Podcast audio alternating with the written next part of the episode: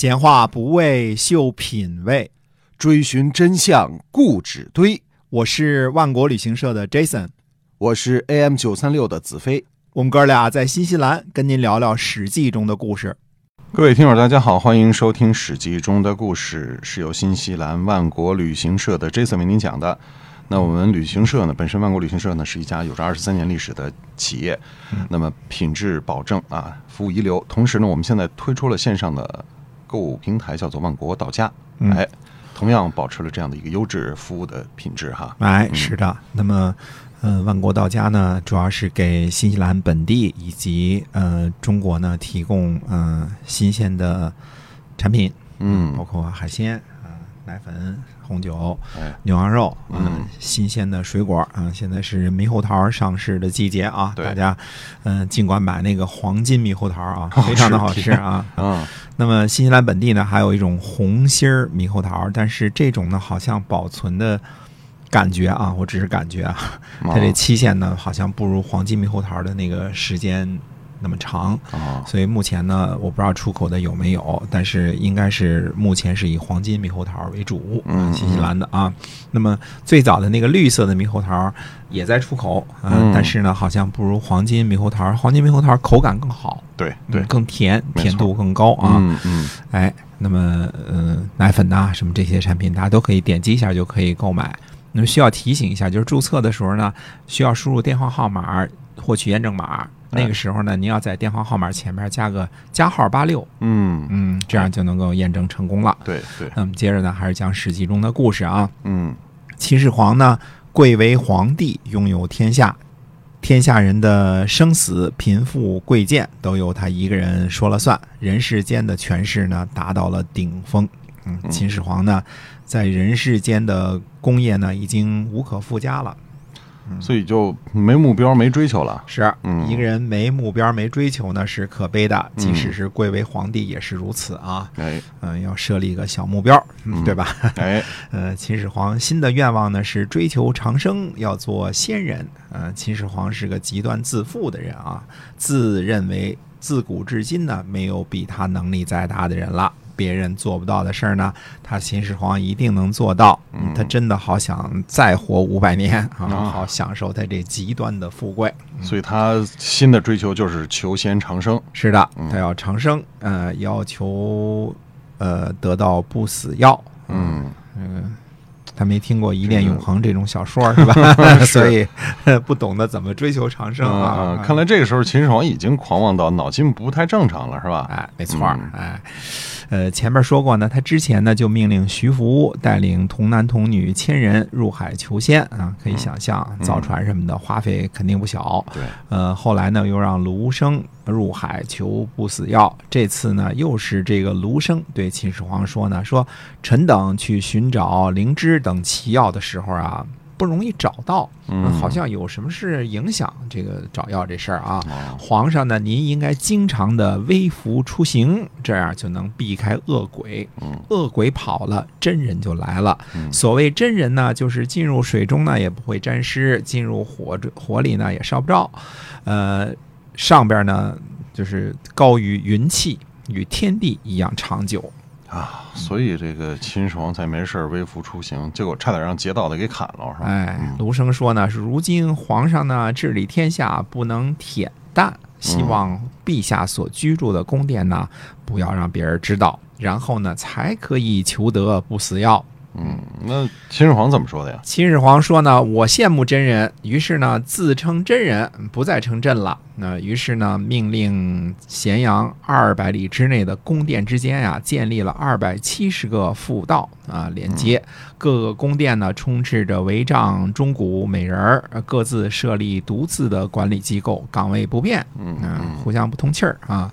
秦始皇呢，姓了哪位美人，谁都不许说哎，有透露皇帝行踪的死罪。嗯，这就是在这个时候呢，秦始皇看到了李斯的车队太过豪华，因此呢，把当天所有侍奉在周围的所有人都给砍了。这个由于秦始皇藏匿行踪，还有求仙的原因在，所以并不是完全出于安全的考虑，是吧？哎，如果纯粹出于安全的考虑呢，嗯他也就不带着四个侍卫微服夜行了，对吧？啊，呃，这背后呢有着求仙的考虑呢，那就讲得通了。求仙的人办事儿他不依常理嘛，对吧？哎嗯，对，那秦始皇呢一心求仙，没想到呢，呃，一直为他求不死药的卢生却有了不同的想法。卢生因为求不死药的原因，很受秦始皇器重嘛。是的，啊，但是卢生和侯生啊，那当时嗯这个讲法呢，现在广东人还用啊，张生、李生，对吧？嗯 嗯，哎，呃，卢生和侯生呢，两人私下里呢就这样商量，嗯说秦始皇为人呐，天性刚戾自用，消灭诸侯，兼并天下，想怎么做就怎么做。自以为呢，自古以来没有人能比得上他，只是重用刑法的官吏，信任他们。虽然有博士七十人呐，但只是辽备一员而已。嗯皇上呢喜欢用刑法杀伐立威，天下人畏罪，拿着俸禄不敢尽忠，上面听不到对过错的进谏而日益骄奢，下面的人呢害怕，只能逢迎上议。根据秦法呢，如果求仙的药方无效，就是死罪。可是查看星象的人呢，多达三百人，都是良人，嗯嗯，但是呢，都畏惧忌讳，不敢直言其过。所以秦始皇的时候，只是观星望气的编制就有三百人之多，这是人数不少的啊、嗯啊，嗯，确实啊，比这个求仙小说里的人还多呢，是吧？啊嗯，博士呢七十人，呃，相比较这个编制呢，呃，还真是这个望星观气的，真是不小啊，这编制啊，可见秦始皇帝呢求仙心切。嗯卢生和侯生商量说呢，说如今天下事无大小都由秦始皇一个人做决定，嗯始皇帝呢用恒时称量上书，日夜呢都有上书。如果不是上书之间有空档呢，就得不到休息。如此贪恋权势，这样的人呢，不可以为他求仙药。啊，这个记录再一次证明了秦始皇是个非常勤奋的人。呃，的确非常勤奋啊，嗯非常非常勤奋，但是是为了贪恋权势啊。哎，呃，侯生和卢生的结论呢，如此贪恋权势的人呢，是不能给他求这个不死仙药的。呃，可能事实上是他根本也找不着这对 这不死药啊。嗯按照秦法呢，早晚都是死路一条，所以俩人呢就逃走了。啊，就跑路了哈。哎，嗯秦始皇听后呢大怒，他说呢，我之前啊没收天下的书籍，把不能用的都给销毁了。嗯广招天下文学和方士很多人，想建立太平，让方士炼药。如今听说呢，原来韩国的人走了也不上报，那徐福等人耗费巨万，最终也没有得到不死药，都是贪图利益之辈。卢生等人呢，我赏赐诸多，现在呢却诽谤我，这是放大我没有德行。诸生在咸阳的，我要让人询问，其中可能有人妖言祸乱前手，于是呢，就让御史立案侦查侦讯诸生。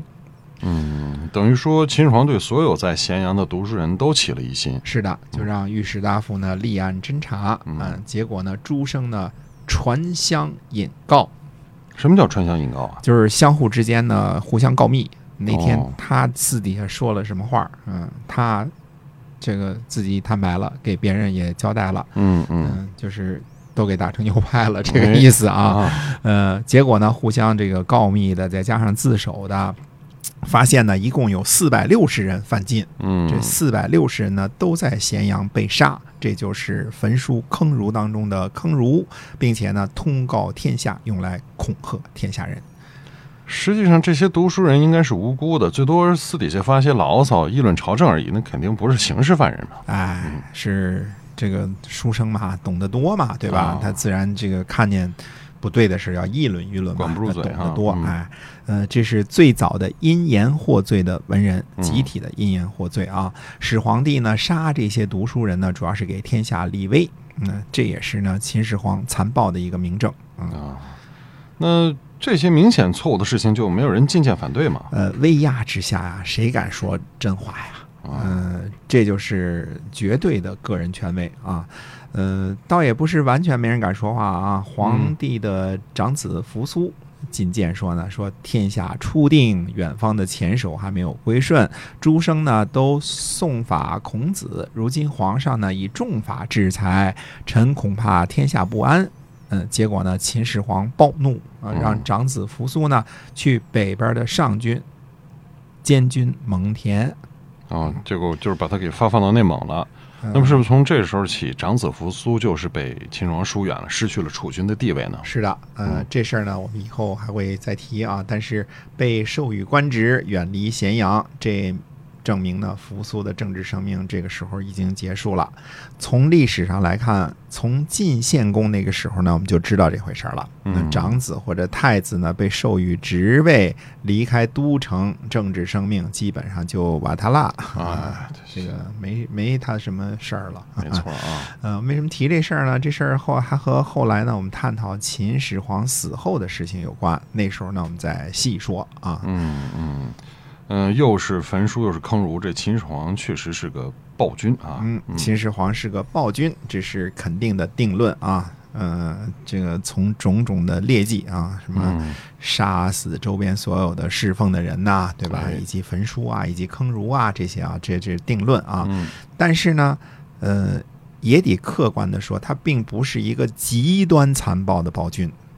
啊呃，因为他比起后世的某些明君呐、皇帝啊，就比如说嗯明太祖朱元璋来说啊，嗯嗯，那就是小巫见大巫啊。对，呃，你想想看，呃，明太祖杀的可不是四百六十人，嗯 那是几万几万的杀对呀啊！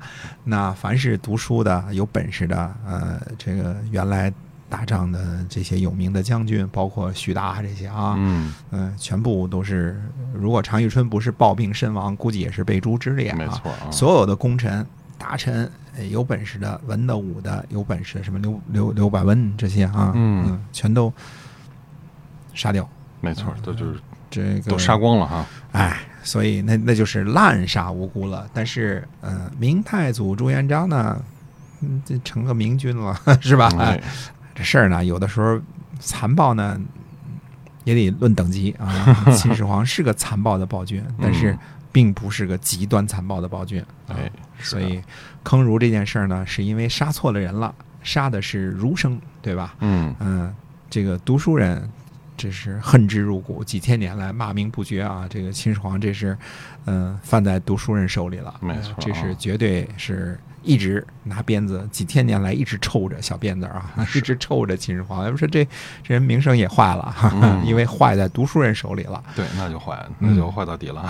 给他记录下来，是吧？是啊，好，感谢大家的收听，《史记》中的故事，新西兰万国旅行社 Jason。那我们网上购物平台呢，万国到家，您可以在微信里搜索一下就可以找到，给您提供新西兰最优质的这个产品哈。嗯，好，我们下期节目再会。再会。